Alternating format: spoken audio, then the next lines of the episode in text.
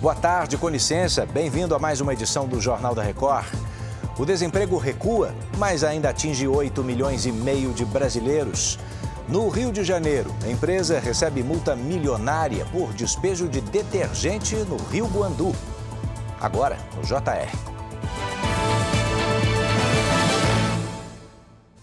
Oferecimento Consórcio Bradesco. Conquiste sua casa nova sem juros e sem entrada.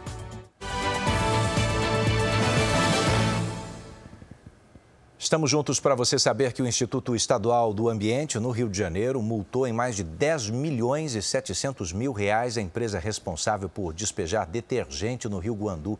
Essa substância contaminou a água e provocou a interrupção do abastecimento no estado. O repórter Fábio Peixoto tem os detalhes. Fábio. Olá, Edu. Os técnicos identificaram uma quantidade duas vezes maior de detergente permitida por lei. Segundo o INEA, a substância foi despejada na galeria de águas pluviais da empresa Burn Indústria e Comércio, que fica em Queimados, na Baixada Fluminense. A espuma branca apareceu na madrugada de segunda-feira e fez com que a companhia de abastecimento de água, a SEDAI, interrompesse o serviço. Quase 300 bairros do Rio e de outros municípios ficaram sem água. Em nota, a Burn Indústria e Comércio negou ter despejado qualquer material químico no Rio Guandu. Do Rio de Janeiro, Fábio Peixoto.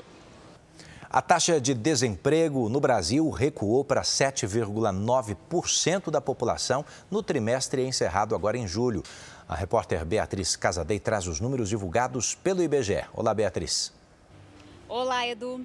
O levantamento do IBGE, baseado em uma sequência de três meses, mostra que a taxa de desemprego é a menor desde fevereiro de 2015, ou seja, pouco mais de oito anos. Apesar da queda, 8 milhões e 500 mil pessoas ainda buscam vagas no mercado de trabalho. Em relação aos três meses anteriores, o número de desempregados caiu 6,3%.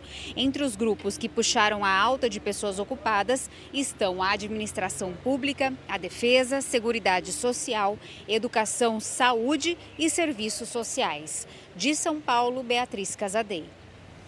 A Receita Federal paga hoje o quarto e penúltimo lote da restituição do imposto de renda a mais de 6 milhões de contribuintes. Vanessa Lima tem os detalhes direto de Brasília. Oi, Vanessa. Boa tarde, Edu. O valor total destinado para o pagamento será de 7 bilhões e meio de reais.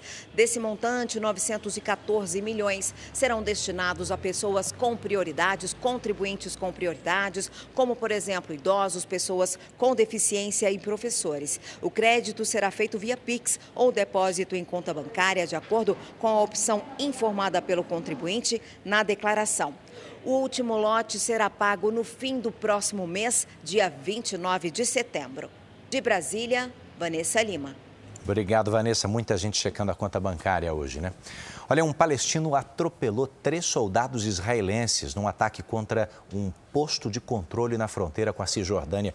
Um dos militares morreu. O assassino tentou fugir da cena do crime, mas foi morto a tiros pelo exército de Israel na perseguição. Integrantes do Hamas declararam apoio ao ataque, mas não reivindicaram autoria ainda. As ofensivas na Cisjordânia aumentaram nos últimos meses. Só neste ano, ao menos 30 israelenses morreram na região. Em meio a uma guerra que já se arrasta há um ano e meio, uma imagem mais leve vem da Ucrânia. Bombeiros salvaram seis filhotes de cachorro que estavam presos num restaurante destruído por um incêndio. Os cãezinhos foram encontrados desse jeito, nos escombros, depois de horas de buscas. As equipes de resgate foram se aproximando dos animais e, à medida em que escutavam o choro dos filhotes, todos foram retirados com vida do local. As causas do incêndio estão sendo investigadas. Essa edição fica por aqui. Você pode acompanhar o boletim JR 24 horas na sua plataforma de áudio predileta, viu? Mais informações no r7.com e nas redes sociais do Jornal da Record.